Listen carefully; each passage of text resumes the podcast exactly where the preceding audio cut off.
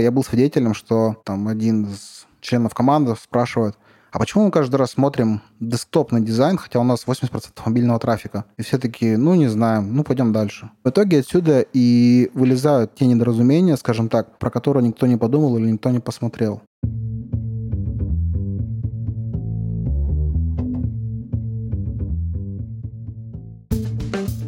Привет! Я Юра Агеев, и это 294 выпуск подкаста Make Sense. Вместе с гостями подкаста мы говорим о том, что играет важную роль при создании и развитии продуктов. Люди, идеи, деньги, инструменты и практики. И сегодня мой собеседник Александр Игнатенко. Мы поговорим о том, что такое конверсия как метрика, как она влияет на ключевые метрики и бизнес в целом. Обсудим уровни работы с конверсиями и особенности, которые стоит учитывать при работе с ними. И еще поговорим о фреймворке работы с конверсиями и его четырех шагах от поиска узких мест до выстраивания рутин по проверке гипотез. Подкаст выходит при поддержке конференции по менеджменту продуктов Product Sense. Наша следующая конференция состоится 5 и 6 сентября 2024 года в Москве. Билеты уже в продаже.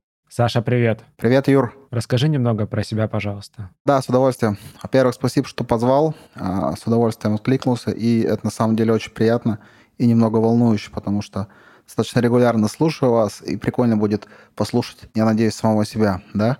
Я занимаюсь маркетинговой и продуктовой аналитикой, занимаюсь этим делом достаточно давно, и текущая моя роль – это консультант, то есть я консультирую бизнес по тому, как работать с данными о маркетинге, как их грамотно трекать, как их собирать и как интерпретировать. Я занимаюсь корпоративным обучением, разработкой проектов а, ну, сложной, назовем ее так, сквозной аналитики, и а, также обучаю менторю аналитиков, да, то есть моя роль – это такие консультанты. Еще я веду блог, это мое детище, которое очень сильно люблю, он называется «Модель атрибуции», поэтому обязательно подписывайся.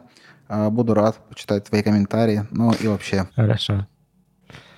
Я недавно, ладно, недавно, утром, короче, пролистывал э, телеграм-каналы, и в очередной раз там напомнили про новость, что сооснователь или основатель Airbnb отменил продукт менеджеров у себя в компании. И там эту новость прокомментировали следующим образом, что как бы их ребята не уволили, они теперь просто занимаются продукт-маркетинг-менеджментом. Я не проверял, со свечкой там не стоял. Но звучит идея прикольная. Посыл такой, что якобы услуги продуктов э, там перестали быть совсем уж актуальны, потому что они и так много наделали, а надо теперь это продвигать все. Поэтому сегодня, ну, не только поэтому, но мне кажется, в этом свете тема беседы наша сегодняшняя про конверсии, про работу с ними, она как раз э, крайне актуальна, потому что продукт-то уже есть.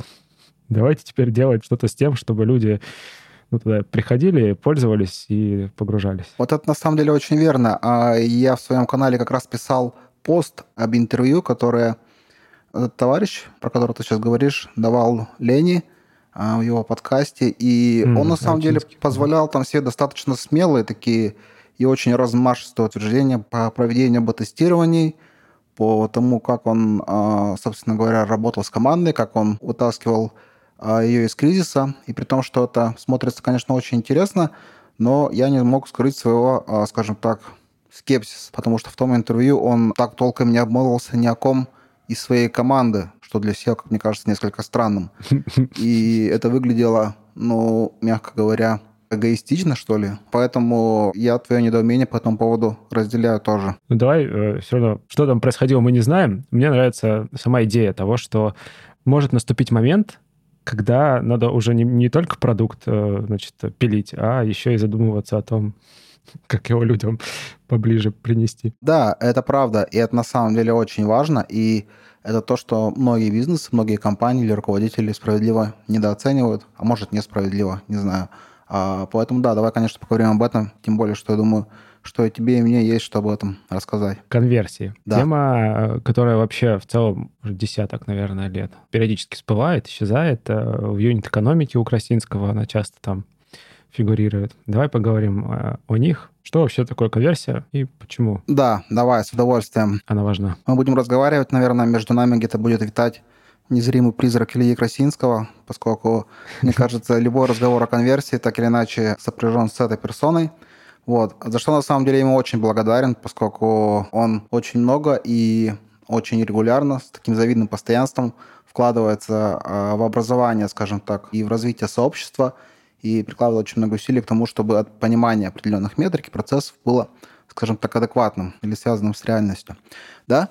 Ну, конверсия при прочих равных – это метрика, которая представляет собой peer-user отношения. То есть, допустим, отношения пользователей, совершивших какое-то целевое действие, да, покупку, скажем, да, или какое-то другое событие по отношению ко всем пользователям, ко всей генеральной совокупности или ко всем пользователям, которые, допустим, активировались у нас в продукте или что-то еще.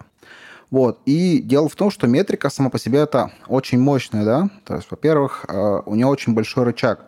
И про это, наверное, нужно с тобой чуть подробнее поговорить. Я эту тему развиваю э, в своем фреймворке уровня работы с конверсией. Буквально недавно проводил даже что-то вроде стрима по этому поводу. Uh-huh. И Илья Красинский туда тоже добавился и кинул мне фидбэк по этому поводу, за что ему тоже большое спасибо.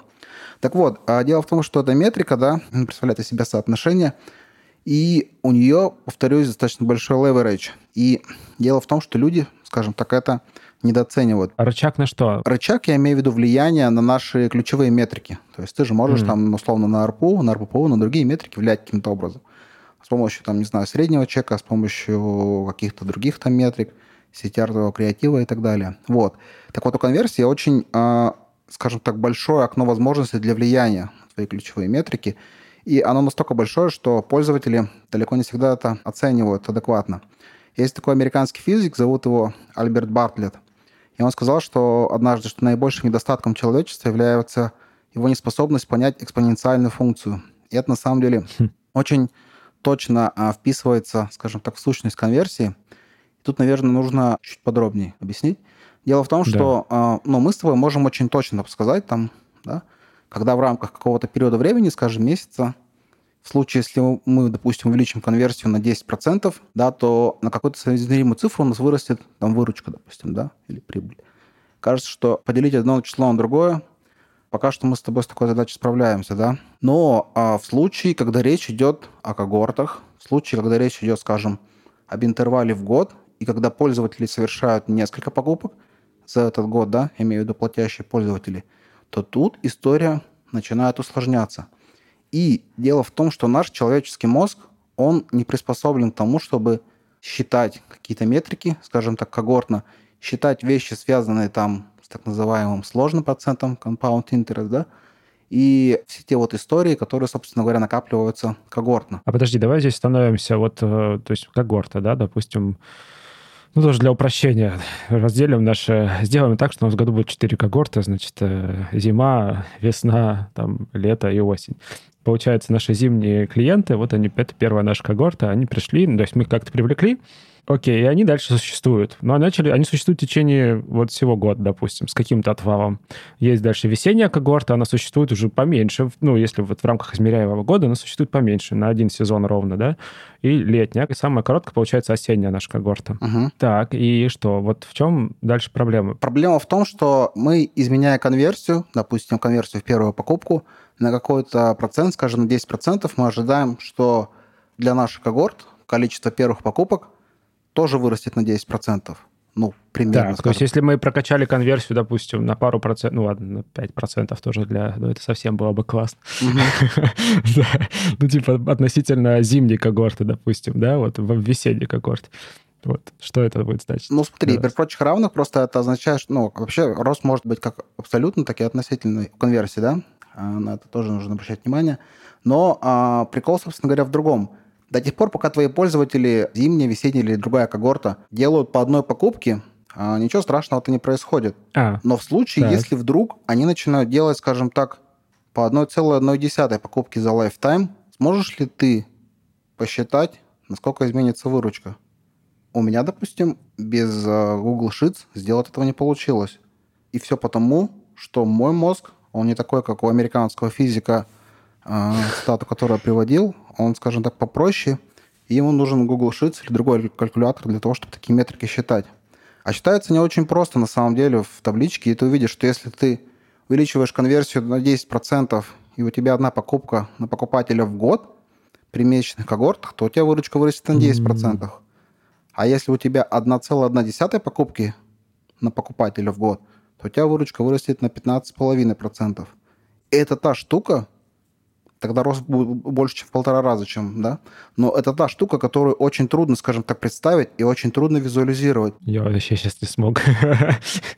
Да, да. И а, именно поэтому крайне важно, во-первых, с конверсией работать, а во-вторых, ее достаточно предметно считать. И это та история, которая связана с нашими, скажем так, физическими возможностями по тому, чтобы строить какие-то объяснительные картины мира и тому, как эти возможности ограничены. И это на самом деле очень прикольно. Есть разные сущности, да, наш мозг, он пытается там как-то это очень просто объяснить упростить, скажем так, найти какие-то простые объяснения. Ну, у меня вот, например, стремление к редукционизму постоянное, да, то есть вот я взял, поделил там, 4 когорты и там 5%, ну, это правда. Ну, как-то такое да, упрощение, Да, короче. это упрощение. Так вот, а, в случае с когортами и с конверсией такого упрощения не работает – и его нужно избегать. А почему? Да, типа, мы можем что? Вот если мы будем чрезмерно упрощать конверсиями, чего, где можем потерять что-то? А, мы можем с тобой недооценить как возможный рост, так и возможные проблемы. Вот в чем прикол. Потому mm. что мы будем видеть, что, окей, конверсия у меня увеличилась на 10%, что мы с тобой сделаем? Мы с тобой также на 10% увеличим выручку или уменьшилась. И прикол в том, что очень много ребят, очень много прокачанных ребят, тех, которые достаточно много времени провели, скажем так, в маркетинге, в аналитике, они тоже склонны упрощать свою картину мира и тоже делать достаточно простые выводы. И это то, к чему нужно себя тренировать и чего нужно, скажем так, избегать. Блин, это интересно, да. Это вот, знаешь, момент э, с повышением цены, например, да, где ты думаешь, повысить цену, не повысить, и как это повлияет на твою конверсию потом в итоге? Да, прайсинг это очень трики штука на самом деле, и а, она не только на конверсию будет влиять, она будет влиять, и, собственно говоря, на другие твои метрики, на ARPU, там, да, на прибыль и на другие, да. И это на самом деле очень интересно. Поэтому самое главное правило, когда ты работаешь с конверсией, это не доверять своей интуиции, а открывать Google табличку, как минимум Excel, и прям все-все-все считать. Вот, потому что недооценить очень просто, очень просто.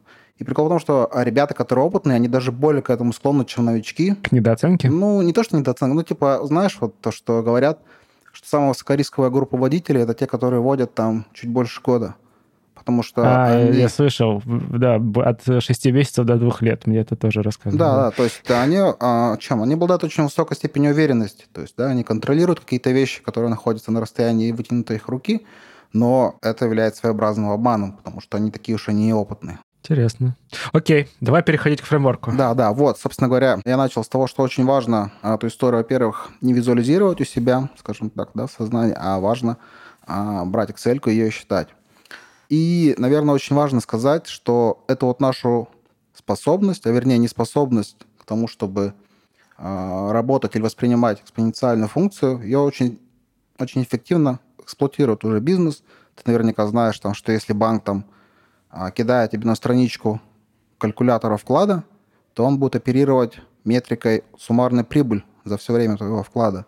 А вот если он кидает тебя на страничку калькулятора кредита, то там он будет оперировать метрикой ежемесячного платежа. Именно это, собственно говоря, эксплуатация того, что нас, наш мозг не очень приспособлен а, да, к работе с экспоненциальной функцией. Так, до того, как мы перейдем к фреймворку, я в двух словах скажу про гигиену, которая, считаю, очень важна. Во-первых, а, конверсия – такая метрика, которую важно считать только по пользователям.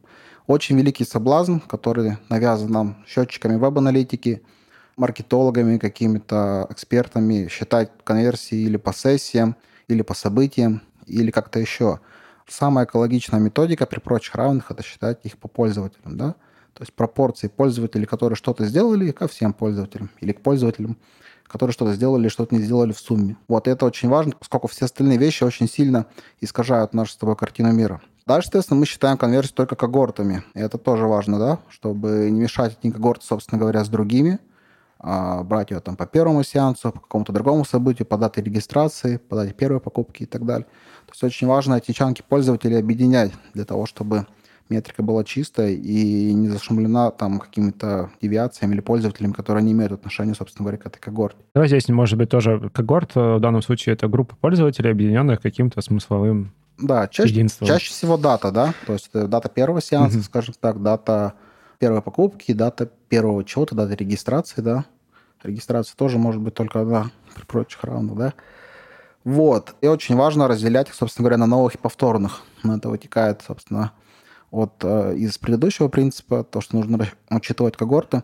И э, да, нужно разделять новых повторных в первую очередь, потому что повторные, но очень сильно... Повторные, имею в виду текущие клиенты, да, они совершают повторные покупки. У текущих клиентов совсем другой паттерн поведения, да, у них другая лояльность, другой способ взаимодействия с тобой, да. Это совершенно другие люди, да. Мы их очень сильно любим, тем не менее. А там 1, 2, 3, 5, 10 пользователей могут сильно очень зашумлить, короче, добавить шума, собственно говоря, в твою методику расчета конверсии, поэтому их обязательно нужно из э, расчета отфильтровывать. Вот. Да, давай перейдем к фреймворку. Есть такой фреймворк, который я выписывал за то время, пока работал, собственно говоря, э, в маркетинге, в продажах и в аналитике.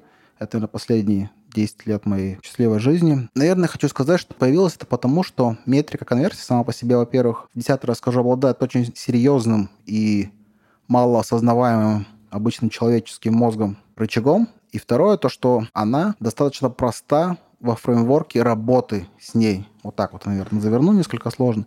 То есть э, то, как с ней работать, можно упаковать во вполне конкретные шаги. И что самое интересное, эти шаги, они будут последовательные. И более того, если э, ты будешь работать с ней непоследовательно, да, не как эти шаги предполагают, ты рискуешь там очень серьезно расширить окно собственных ошибок. А, наверное, несколько глубоко я это копнул, поэтому давай сейчас в двух словах давай, расскажу. Да, по шагам. Да, да. Я выделяю четыре уровня в своем фреймворке работы с конверсией, четыре уровня оптимизации конверсии, и они, собственно говоря, последовательные. Самый первый уровень – это нулевой, я позже скажу почему. Дальше первый, второй, собственно говоря, третий. И вся прелесть в том, что работа с конверсией нужно последовательно от нулевого к самому, грубо говоря, третьему. И это делает специфику работы ну, в каком-то смысле комфортной, и, ну, что ли, реплицируемый, потому что ты можешь там, этот фреймворк, скажем так, очень просто, достаточно безболезненно интегрировать там работу своей маркетинг или продуктовая команда, скажем, да. Вот. А самый первый уровень – это уровень идентификации. Что я сюда вкладываю? До того, как ты начинаешь работать, собственно говоря, с конверсией, очень важно определить узкое место, да, узкое место, которое будет являться точкой или фокусом приложения усилий, твоих усилий или твоей команды. И именно это я вкладываю смысл уровня идентификации, да, то есть нужно идентифицировать там, где находится твое узкое место или узкое место в твоем бизнесе, и именно его выбрать фокусом для дальнейшей работы и для приложения своих усилий. Ну вот смотри, давай, у человека появилась идея, что ему надо оптимизировать конверсию. Я не знаю, откуда он ее взял. Может, он тоже там посмотрел на табличку с юнит экономика, увидел, что у конверсии действительно самое большое плечо влияния на конечные выходные какие-то метрики. Или, например, послушал твой такой, подкаст. Да, или вот он послушал подкаст, допустим, такой, окей, все, пойду работать с конверсией. Ага, где она? Пойду искать ее. Причем здесь узкое место, да, давай вот. Э. Это отличный вопрос, спасибо тебе большое. И именно так примерно все выглядит, то есть нас окружает какое-то облако смыслов в виде конкурентов, в виде информационного поля, руководителей, да, кажется, что это очень важно. И мы там периодически получаем какие-то там чанки информации, что вот конверсия нормальная должна быть такая, а вот есть такие вот бенчмарки, а вот э, у наших соседей конверсия вот такая вот и так далее. Так вот, очень важно принять эту информацию и, собственно говоря, найти, где находится твое узкое место, да, и причем первоначально найти его имеет смысл, как мне кажется, не, собственно говоря, а в разбивке по прокси-метрикам, там, карточки товара, конверсия, добавления в корзину или в триал, и что-то еще, а чуть более шире, ну, скажем, в рамках какого-то достаточно обширного, но эффективного фреймворка, допустим. Мне нравится фреймворк R, да, поскольку он при прочих равных там достаточно экологично кладется на пользовательский путь и на то, как большинство бизнесов у нас организовано, да, которые начинаются с acquisition, там, дальше активация – retention, referral, revenue, referral, да. И, собственно говоря, наш пользователь так или иначе по этим путям всем идет. Так вот, очень важно до того, как мы начнем эту конверсию улучшать, есть у нас такой порыв, это самое узкое место, собственно говоря, идентифицировать. Почему это важно и почему я считаю этот уровень нулевым? Потому что очень просто, услышав команду «улучшаем конверсию», побежать ее улучшать. Побежать перекрашивать кнопку, э, не знаю, делать скидку. Продающий зеленый. Да. Да. Или какие-то другие вещи. Но, и это на самом деле очень важно, узкое место, да, в любой системе, оно может быть только одно. Ты наверняка про это знаешь. Я здесь сторонник, собственно говоря, теории ограничений, да? Теория ограничений систем, да. Да, теория ограничений систем. И, собственно говоря, узкое место, оно может быть только одно. Это, во-первых. И, во-вторых, производительность этого системы равна производительности твоего узкого места. А что это в контексте конверсии, что это узкое место может значить? То есть где она обламывается или что? Ну, если говорить, э, собственно говоря, в терминологии именно теории ограничений систем, то это то место, где скапливаются самые большие запасы. Там, где дроп, собственно говоря, в твоих метриках, или там, где ты теряешь больше всего денег. Вот так вот я, наверное, привык оперировать, потому что если мы оперируем деньгами, да, там, а не пользователями, а не процентами конверсии, то бизнесу, как правило, понять это несколько легче, да, потому что если ты видишь, что здесь ты потерял какое-то количество миллионов рублей, и это больше, чем на другом этапе, то кажется, что проблема, собственно говоря, находится именно там. И когда я говорю проблема, я говорю, собственно говоря, про отвал на таком идеологически большом этапе, как, допустим, этап активации, или, допустим, mm. как этап retention, там, или acquisition, я не знаю. И именно в рамках этого этапа могут быть другие прокси-метрики, про которые, собственно говоря, и может болеть наша голова. Конверсия в оплату, конверсия в добавление в корзину, в демку и так далее. Но я считаю, я утверждаю, что идеологически неверно бежать лечить эту конверсию до того, как ты не сделаешь шаг назад и а, составишь такую более холистическую картинку, собственно говоря, где находится твое больное место. Почему? Или узкое место, да? Потому что Проблема будет в другом месте. Производительность системы она равна производительности твоего узкого места. Поэтому если узкое место не в конверсии, которое ты побежал лечить, ты можешь заинвестировать туда очень много денег, но никуда не сдвинешься. Потому что узкое место находится в другом, пардон за тавтологию мест, и производительность будет стоять на месте, да? Давай пример какой-нибудь. Вот можешь визуализировать как-то это? Да, да. Представь себе, что а, твоя юнит-экономика, да, твоя моделька подразумевает, что твои пользователи должны совершать там больше полутора покупок, допустим, на одного платящего пользователя за все время. Но при этом ты убежден, что тебе нужно лечить конверсию. Ты бежишь, лечишь конверсию. Скажем, в первую покупку, не знаю, там, в карточ... просмотр карточки товара, там, на сетях объявления работаешь или чем-то еще над кликабельностью списков товаров. И конверсия у тебя вырастает. И ты безумно радостный, бежишь э, с этой новостью там, к руководителю, к лиду, но он говорит, что, собственно говоря, ключевые метрики, выручки, там, прибыль, они не изменились. И покопавшись в воронке, ты увидишь, что пользователи не стали покупать больше текущие, а именно это было, собственно говоря, зона роста для твоего бизнеса. И несмотря на то, что ты убил кучу времени, кучу, там, не знаю, времени разработки и каких-то других ресурсов на рост там, конверсии просмотра карточки товара, например, или конверсии добавления в корзину, для бизнеса ничего не изменилось. И это очень обидно и много, как мне кажется, неосмотрительно, потому что лечить нужно, повторюсь, узкое место. Вот в чем в этом случае было, к примеру, это самое узкое место? Вот просто, что оно еще покупки не совершалось. Что, или в чем? А, ну да, то есть представь себе, что а, твое узкое место в повторных покупках. Ага. А ты поработал над конверсией в первую покупку, и в итоге как бы не расшил, собственно, экономику. Да, да, то есть ты такой радостный, ох ты круто, а узкое место у тебя было в повторных покупках. Ну, такое бывает, да, что у тебя e-commerce проект, и тебе не очень интересно привлекать пользователей, которые сделают одну покупку и уйдут. А, и твоя моделька mm-hmm. этого не предусматривает, да? И ты расшил конверсию в первую покупку, ну, не знаю, в добавление в корзину. Я очень осторожно про это говорю, потому что конверсия в первую покупку очень часто является самым мощным, на самом деле, рычагом и очень часто является самым узким местом, да, очень часто действительно. Но это не значит, что такого упражнения, как шагнуть на шаг назад и посмотреть на общую картинку, делать нельзя. Вот, поэтому я очень осторожно про это говорю, но говорю. Допустим, мы говорим про конверсию в добавление в корзину. Ты ее увеличил, а конверсия повторной покупки ничего не изменилось. И может даже наоборот уменьшилась, потому что трафик стал, допустим, более холодный, я не знаю. Вот и ты очень сильно воодушевлен и рапортуешь о том, что вырос, увеличил конверсию, там давление в корзину, но денег от этого больше э, не стало. И единственное, что изменилось, это твое хорошее или не очень, наверное, настроение. Окей. Так, что-то еще на этом этапе или к следующему? Да, наверное, нет. После того, как ты идентифицируешь э, узкое место там по какому-то фреймворку скопанованных метрик, ты этот этап, допустим, acquisition, activation или другие там фреймворка, да, можешь декомпозировать по более низкоуровневым метрикам. Там, конверсия добавления в корзину, конверсия в оплату, конверсия страницы чекаута, да, конверсия биллинга. Такие очень важные низкоуровневые прокси-метрики. А, подожди, то есть вот здесь ты привел в качестве модели для использования АА РРР, эту пиратскую метрику, да? Угу. Но в целом, допустим, можно взять ее за модель раскладки, угу. да, вот этих самых метрик, либо ну, что-то другое. Не знаю, тот же там CGM, и на каждом этапе CGM ты, вот, собственно, определяешь какие-то метрики. То есть мы ищем это самое узкое место через э, такую визуализацию, вербализацию проксиметрик и понимание там связи между ними. Ну, в общем-то, да. Но узкое место мы ищем еще с помощью математики. То есть мы просто угу. считаем, сколько у нас денег теряется на каждом из этих этапов. Там, на активацию, на acquisition, на retention и так далее. А можно сказать, проще пользователю, да, но бизнесу понятнее деньги, когда он теряет деньги. Это, соответственно, очевидно. Да, могут быть разные фреймворки. R, CGM, Hard, там, может, какой-нибудь еще пульс и так далее. Ну вот, э, я, исходя из своего эмпирического опыта, больше привык работать, собственно говоря, с R.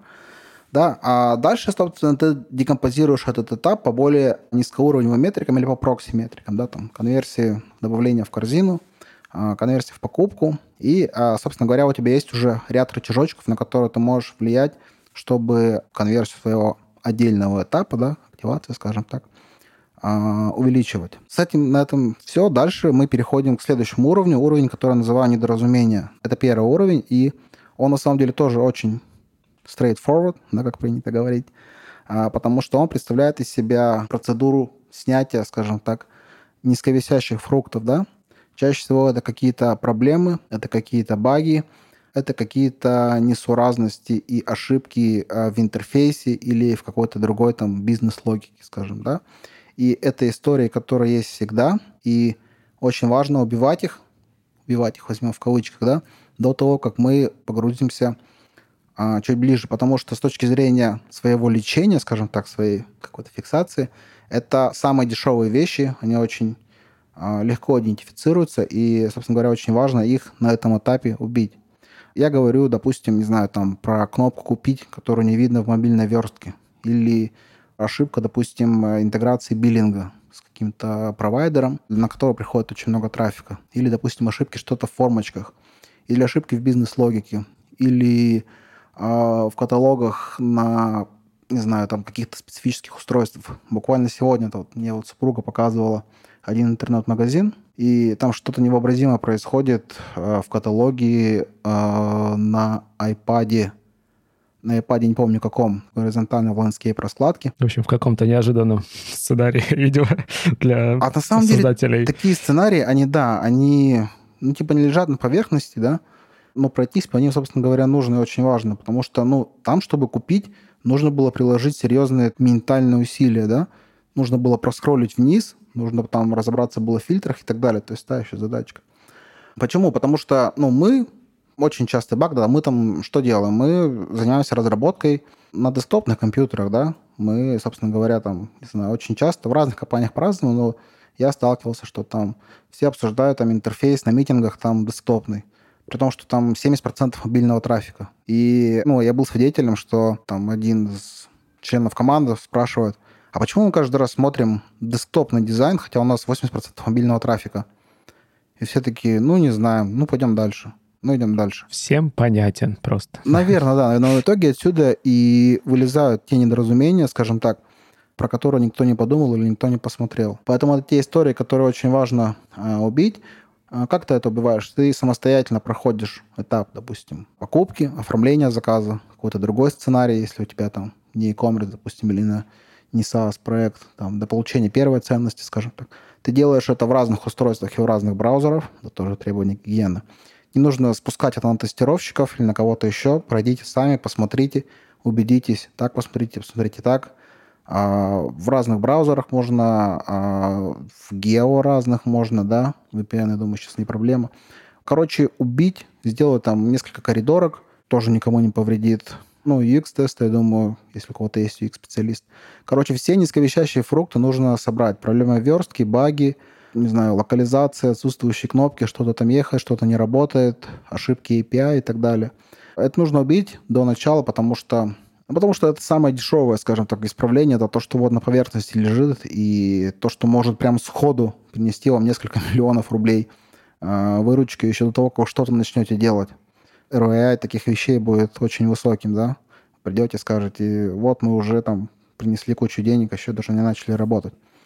Вот. Ну и то же самое. А, я сейчас возвращаюсь к тому, почему я выбрал тот уровень нулевым. Если вы пойдете дальше копать следующие уровни, чуть глубже, там, пользовательские сценарии, не разобравшись с недоразумениями. Короче, лучший способ э, выбраться из могилы, перестать ее копать, в случае, если ты этим занимаешься, да? Да. Поэтому, если вы будете проводить интервью с вашими пользователями, продолжая копать себе могилу, скорее всего, не они, а не ваши руководители спасибо вам за это не скажут. А почему уровень недоразумения идет после уровня э, поиска узкого места? А потому что ты ищешь недоразумения в узком месте. А, вот так. Ну, собственно говоря, да. То есть по каким-то причинам это вот узкое место, оно является узким. Я несколько раз был там свидетелями кейсов, когда там прилетает, условно говоря, какой-то алерт. Там, друзья, у нас упали метрики там в таком-то гео, допустим, да, или, не знаю, ну, в гео чаще всего, да. Давайте разберемся, с чем это может быть связано. И вот команда начинает копать, начинает там э, искать какие-то специфические срезы, специфические дименшины, сегменты, сравнивать год к году, сравнивать неделю к неделю, сравнивать другие гео. И э, только одному там разумному, не знаю, пользователю, аналитику приходит в голову открыть сам веб-сайт или приложение просто пройти там по пользовательскому сценарию там в таком-то гео или в таком-то там, я не знаю, сегменте в устройстве и посмотреть, случилось что-то или что-то не случилось. И очень часто оказывается, что проблема абсолютно на поверхности, а, а не там, куда команда закапывается, собственно говоря, там на несколько часов, может быть, даже дней. Вот, именно поэтому, ну, вот это чисто гигиена, которая, а, скажем так, призвана сэкономить а, ваши нервные клетки, ресурсы разработки и другие вещи, которые так или иначе потом связаны с деньгами. Мгм, Понял. Так, собрали фрукты. Собрали фрукты. Да, идем дальше, и тут мы начинаем, собственно говоря, работать с противоречиями, да.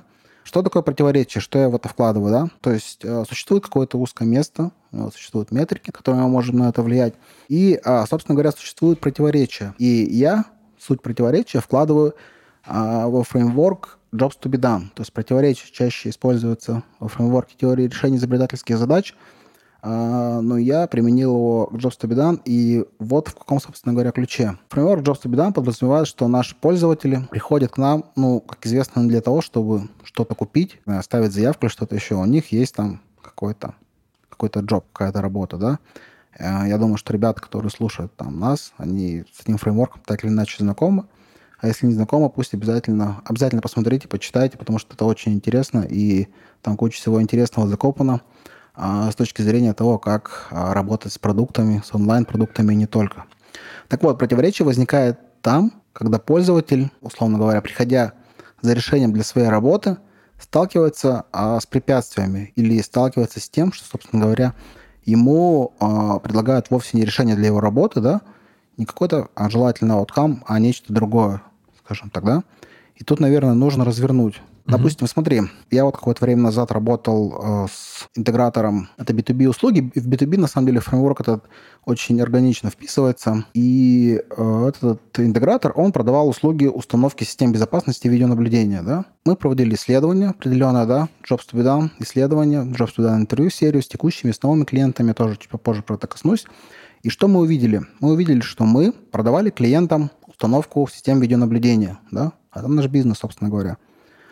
А когда мы поговорили с конечным клиентом, по крайней мере, с очень, скажем так, с очень мощным сегментом, да, который очень здорово в отношении нас перформил, мы увидели, что пользователи это так называемые чемпионы. А я думаю, что люди, которые занимаются B2B продажами, поймут, про кого идет речь. Чемпион – это ключевое звено между ЛПР и между вами, которое оказывает ощутимое влияние на ЛПР, да, то есть на очень много, сдел- решения, да, мгм. очень много веса в его решениях, да, будет упираться очень много успеха будет упираться, собственно говоря, то, как вы взаимодействуете с чемпионом.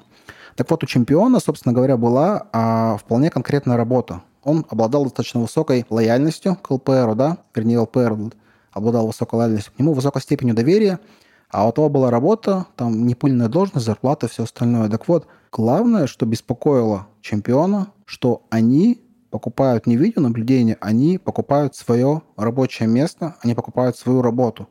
И им очень важно сохранить то самое доверие, которое они имеют у ЛПР, и очень важно, говоря проще, сохранить свою работу. И мы такие, ох ты, оказалось, что люди не покупают видеонаблюдение, они покупают свою будущую работу. Те люди, которые в компании. Да, да, да, да, именно вот эти вот самые чемпионы. И мы стали потихонечку все наши инструменты взаимодействия, маркетинг, посадочные страницы, а, встречи, там, квалификацию, во всю эту историю приземлять. Наша задача была дать пользователю, да, дать этому самому чемпиону ощущение безопасности, ощущение предсказуемости, ощущение управляемости процессом.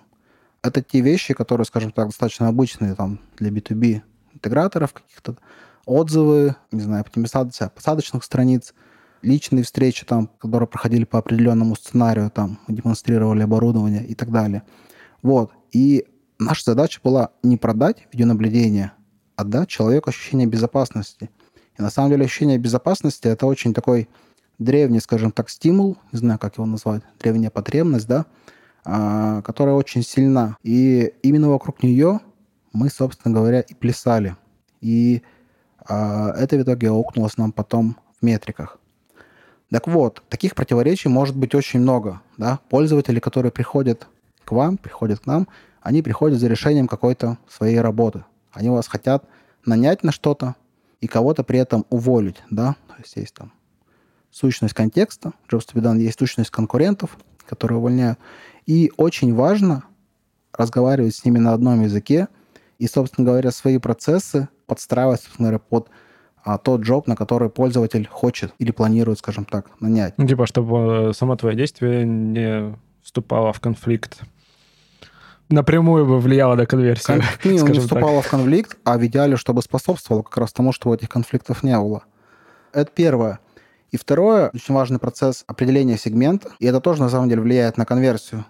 Если в случае э, проведения там, ну, я сейчас открою все карты, окей, главный инструмент работы с противоречиями – это Jobs to be done исследование, проведение Jobs to be done интервью. Если вдруг вы определяете, что ваш ключевой сегмент совсем не тот, в кого вы инвестируете сейчас – то меняя фокус в тот сегмент, который вам нужен, да, и в тот сегмент, не знаю, который коррелирует, допустим, с вами с точки зрения работы outcome, вы автоматически увеличиваете конверсию. Это крайне интересно, потому что не изменяя ничего в своем интерфейсе, а просто изменив сегмент, вы можете увеличить все свои метрики. Вот. А в качестве примера я хочу привести одну из компаний, да, с которой я работал.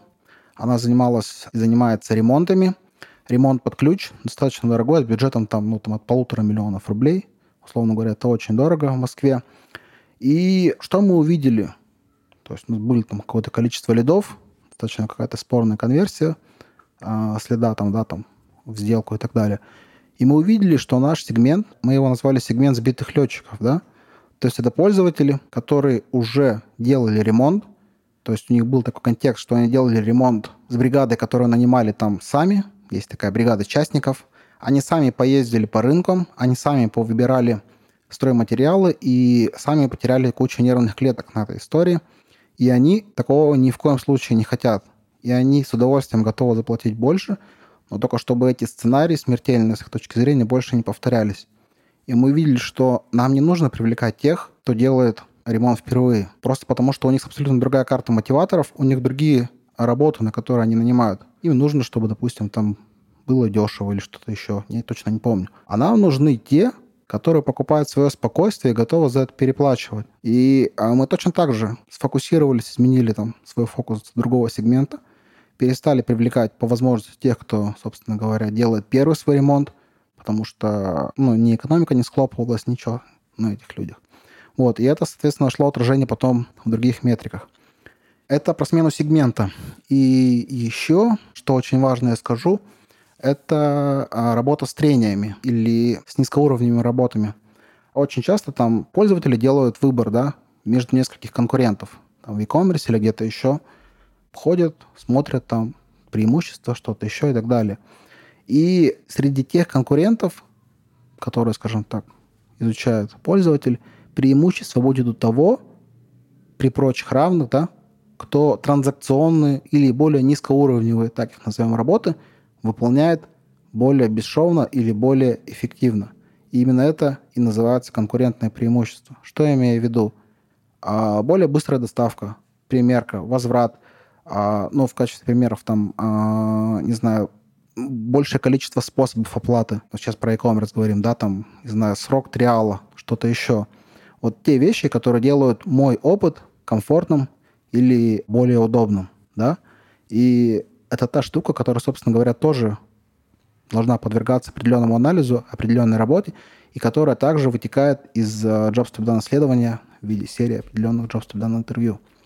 Вот, и эти три, скажем так, я три, по-моему, назвал, да, ветки, они являются базисом для твоего бэклога гипотез. То есть после того, как ты убил недоразумение, ты провел Jobs to be done интервью, и ты сформировал несколько гипотез о том, как ты можешь свое узкое место расширить или улучшить те метрики, которые на это самое узкое место влияют. Ты его записал, сделал этот бэклог, табличку, и можешь потихонечку переходить к следующему этапу. Угу. А он у нас, собственно, эксперимент, раз уже есть гипотеза. Да, да, следующий этап — это эксперимент. И это то, как мы эти гипотезы проверяем. Ну, при прочих равных это такой относительно технический уровень, да, который представляет из себя набор рутин. То есть здесь важно утвердить и внедрить команду несколько рутин. Это, а, определенные мероприятия, планирование, назовем это так, спринта, дизайн экспериментов, интерпретация результатов и повторение этих мероприятий. Еще я приоритизацию гипотез забыл, да, тоже нулевым уровнем. И повторение этих э, процессов, собственно говоря, в определенном цикле. И тут, при прочих равных, нужно сказать, что самое главное – это гигиена и быстрота, гигиена и скорость. То есть э, необходимо обеспечить, чтобы эти мероприятия, артефакты были плановыми, рутинными, скажем так, да, привычными для команды, э, и чтобы они повторялись там прогнозируемо, допустим, каждую неделю, да. Что нужно понимать? Что эксперимент сам по себе – это, ну, что-то вроде нейминга такого удобного. То есть это не означает, что вам для проведения экспериментов нужно несколько, не знаю, там, белых мышей лабораторных, или что обязательно нужно будет устанавливать и проводить, там, не знаю, сложную систему сплит-тестирования или проведения АБ-тестов там, с передачей данных с бэкэнда и так далее. Хотя при прочих равно плохим это не будет. А это означает, что вы подтверждаете свои гипотезы теми или иными исследованиями. И а, это может быть АБ-тест как на вашем ресурсе с помощью какого-то инструмента, да, я писал, кстати, статью недавно, да, там про то, как я выбирал сервис для АБ-тестирования. Это стало актуально после того, как э, Google Optimize, очень удобный для э, быстрой проверки гипотез, э, перестал, скажем так, функционировать в своем привычном виде. Вот, э, можно будет почитать у меня в канале. Мой point в том, что вы можете подтверждать свои гипотезы экспериментом. Экспериментом это может быть АБ-тест на вашем веб-сайте, это может быть не знаю, интервью с вашим клиентом, проблемное интервью, jobs to be done интервью. Это может быть эксперимент на этапе воронки квалификации или, допустим, на этапе проведения встречи. То есть э, там вы работаете с трафиком, пусть, конечно, гораздо меньше, но точно таким же. И вы точно так же можете проверять гипотезы, и делать какие-то выводы. Но все эти будут эксперименты так или иначе связаны с узким местом нашим или, или уже нет? Нет, безусловно, да. То есть мы продолжаем работать над узким местом, да. То есть mm-hmm. мы, условно, накидали бэклог гипотез по улучшению там конверсии, активации, допустим, да, приоритизировали их и проверяем. Вот примерно так mm-hmm. это и работает. А после того, как мы эти рутины внедрили, я думаю, ты сам догадаешься, то спустя какое-то время мы опять переходим к нулевому уровню. Подожди, подожди. Мы внедрили рутины. Не так просто, как кажется. Это очень непросто. И, если честно, у меня нет волшебной пилюли, как сделать так, чтобы они внедрялись. Потому что очень много зависит от команды, очень много зависит от ребят, а, от э, поддержки руководства и а, от того, как насколько команда глубоко восприняла этот фреймворк и готова с ним работать и, ну, вкладываться, скажем так, в результат. Ну, давай здесь такой вопрос да? Насколько системной должна быть эта работа? Ну, вот смотри, конверсия в теории, опять же, да, вот эти шутки про продающие зеленые и прочие вещи, кажется, что вот иногда действительно можно просто перекрасить кнопку, и бам, там что-то такое. Или там поменять, э, ну, вот, одна из любимых тем года 17-го, наверное, экраны paywall, значит, компоновка материалов на экране Paywall, которые влияют на конверсию. То есть ты просто переставил блоки, нарисовал картиночки, call to action правильные, и все, бам, дело сделано, конверсия починена и даже там усовершенствована. Вот. Э, отсюда вот у меня из тех времен есть, э, знаешь, такой уровень восприятия, что Конверсия — это работа, которую ты вот где-то там проделал, что-то там покрутил в одном месте, только вот сильно так, а потом оставил и больше не, не трогал. Я не знаю, к сожалению, я не очень верю во все, что ты подкрутил, не трогаешь и что работает. То есть э, я это вижу в том виде, что ты подкрутил, исправил и мониторишь всю эту историю э, до тех пор, пока что-то где-то опять, собственно говоря, не сломается. Вот, я и мой фреймворк про это тоже говорит, Я не совсем про процедуру CRO, Conversion Rate Optimization там, и других каких-то, перекрашивать кнопку, э, двигать элементы управления и так далее. Хотя, безусловно, там есть какая-то зона роста. А я скорее про то, чтобы видеть холистическую картинку и снимать те фрукты, которые являются действительно мощными, которые являются низковисящими. Да? Несколько раз мы уже с тобой эту расхожую метафору повторили. И вот почему. Какое-то время назад в Индонезии там я ходил по разным коммерс-метапам и пришел один раз на один метап и познакомился там с девочкой, а она занимается conversion rate optimization как раз. Я такой радостный. О, клево, давай поговорим. А что там у тебя? А какие ты сервисы смотришь? А ты с сырыми данными работаешь? А как это здесь? Какой стат критерий? Что он такой? Да слушай, да я не знаю, говорит. Я просто дизайнер. А я беру там кнопки перекрашиваю, условно. Или что-то еще делаю. И я на самом деле понял, что большинство вещей, которые, собственно говоря, влияют на какие-то метрики, и такие ребята их эксплуатируют, они лежат не так уж, собственно говоря, и глубоко а они лежат на поверхности, типа там изменить, не знаю, верстку или что-то еще. Вот, очень просто перекрасить кнопку, увидеть какой-то ауткам и сказать, что ты улучшил. А как это повлияло на все метрики, как это повлияло на выручку, на, не знаю, окупаемость, допустим, там, твоих компаний и так далее, это остается за кулисами, что на самом деле несколько странно. Вот. А еще хочу сказать тебе, что я потерял мысль и хочу повторить твой вопрос. Вот у меня был опыт э, посещения разных конференций, где, собственно, там Duolingo и прочие ребята рассказывали, как они оптимизировали paywall и, э, соответственно, только проделали работу. Я вот не знаю, конечно, что они делали до и после этого, но тем не менее, вот такой эфорт, uh-huh. усилия произвели. А мой вопрос был про системность, вот к вопросу, опять же, про рутины, про внедрение, да, что это не всегда просто и так далее. Короче, вот вопрос системности тестирования этих гипотез, насколько долго, настолько часто, чтобы увидеть эффект по конверсии, это надо все делать. А, хорошо, тогда по порядку начну. Во-первых, и про это, наверное, очень важно сказать, то, что условный перекрас кнопки, работа с paywallами, это тоже может стать узким местом и тоже может стать зоной роста для последующей оптимизации. Но, как мне кажется, до этого нужно еще докопать. В случае, если вы собрали все другие там проблемы, убили все недоразумения, и вы действительно видите, что, ну, вот, у нас э, зона роста, там, не знаю, условно у нас Amazon, да, и мы решаем, да, ну, что у нас изменение позиции кнопки влияет на нашу выручку. Или, допустим, там, не знаю, отображение скидки. Мы убираем цифру с начала или цифру с конца. Есть мнение, что если ты убираешь цифру с конца, это э, более позитивно сказывается на конверсии. Вернее, не, с конца, а с начала, наоборот, да, потому что якобы мы воспринимаем, что скидка больше. Вот, я имею в виду цифру стоимость. И по поводу системности, ну, очень удобно, с моей точки зрения, упаковывать это в недельные спринты. Да? То есть обязательно есть какое-то мероприятие, связанное с планированием спринта, где а, команда перераспределяет между собой задачки, связанные с дизайном экспериментов, с интерпретацией результатов и приоритизирует текущие гипотезы, бэклоги и добавляют туда новые. И, собственно говоря, есть какое-то мероприятие, связанное с итогами спринта, например, в неделю, что у нас получилось, за эту неделю, что мы сделали, что мы планируем на следующую. И я считаю, что в рамках месяца необходимо повторять процедуру идентификации узкого места по тому фреймворку, который, а, не знаю, который вы выбрали. Потому что существует вероятность, что вы... И очень, на самом деле, желательно, да, что ваше узкое место становится уже не таким узким, или переезжает на другое место воронки. Поэтому, да, но текущий темп, он подразумевает, что типа в рамках недели можно гипотезы проверять. Далеко не всегда это получается. Там бывают гипотезы, которые переезжают в следующую неделю, там, в рамках проверки, там, не знаю, трафика не хватает или чего-то еще. Бывают те, которые не покрасились и дальше там еще ждут вторую неделю и так далее.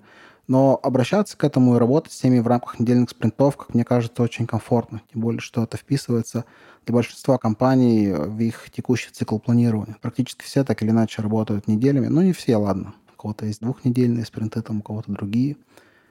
Вот, поэтому это гибкая штука, но вот с моей точки зрения недельная это окей. А вот про то, как мы это закольцовываем, да, то есть, как правило, в рамках месяца, с моей точки зрения, необходимо повторять эту процедуру и переходить снова на нулевой уровень и снова идентифицировать, собственно говоря, свое узкое место.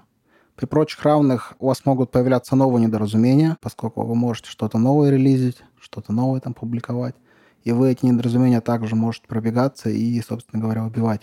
И а, наверняка существует какое-то пространство для оптимизации там, с тестированием, с проверкой гипотез, их приоритизации и так далее. Существуют определенные фреймворки для приоритизации гипотез. Ты, наверное, сам их тоже знаешь. То есть получается, что ты задаешь структуру вот своим фреймворком, но при этом остается выбор по тем фреймворкам, которые используют на каждом из конкретных этапов. В общем-то, да. То есть это не, не то, что, скажем так, является инструкцией для применения.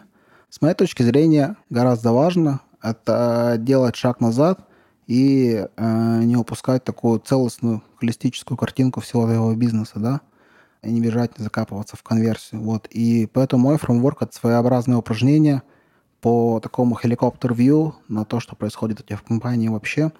И, как мне кажется, это очень экологично э, с точки зрения всей команды, потому что там очень часто ребята закапываются в своем пузыре задач каких-то там, контент, аналитика, разработка и так далее. И э, могут копать совершенно не в те стороны, которые нужны бизнесу или которые бизнес требует. Что ж, что ж. Больше осознанности. Ну, в общем-то, да, да. Мне показалось, ты сейчас так вздохнешь, как будто это... Ну вот, что ж. Да, что же делать с этим да. всем? Ну, поговорили. Да. Нет, ну слушай, а в целом же, вот тут, мне кажется, то, о чем ты говорил сейчас, это как раз про попытку ну, направить внимание на те области, которые могут быть, знаешь, как рассмотрены как очевидные, но при этом в которых есть, собственно, и пространство для роста какое-то. Ну, в каком-то смысле, да. И самое интересное, что очевидными они становятся только после какой-то работы. Самый там классический сценарий, который там в десятых годах, один самый классический в маркетинге, да, то там это гиперсегментация по гео. А, я тоже про это расскажу быстренько, допустим. И тоже, что очень сильно повлияло там на конверсию, когда я работал а, в интеграторе услуг видеонаблюдения.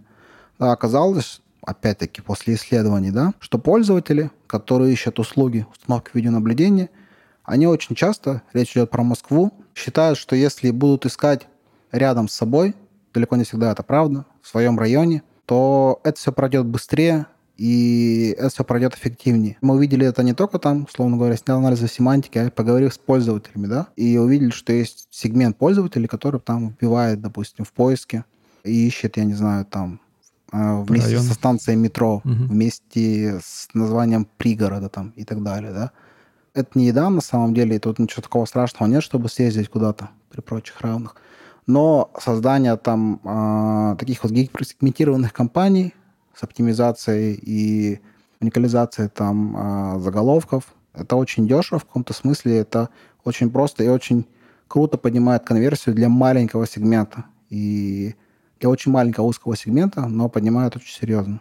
И вот таких вот штук, таких эвристик достаточно много.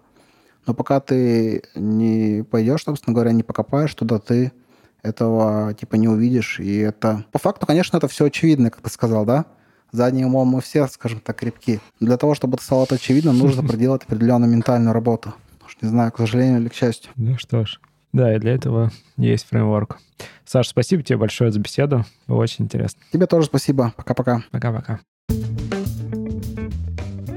Это был 294 выпуск подкаста Make Sense. Сегодня вы слушали Александра Игнатенко и меня, ведущего подкаста Юру Агеева. Если вам понравился выпуск и вы считаете информацию, которая прозвучала полезной, Пожалуйста, поделитесь ссылкой на выпуск со своими друзьями, коллегами, знакомыми. Оставляйте комментарии, ставьте лайки в сервисах, где слушаете подкаст. Это поможет большему количеству людей узнать о том, что он существует. Спасибо, что были с нами. До следующего выпуска. Пока.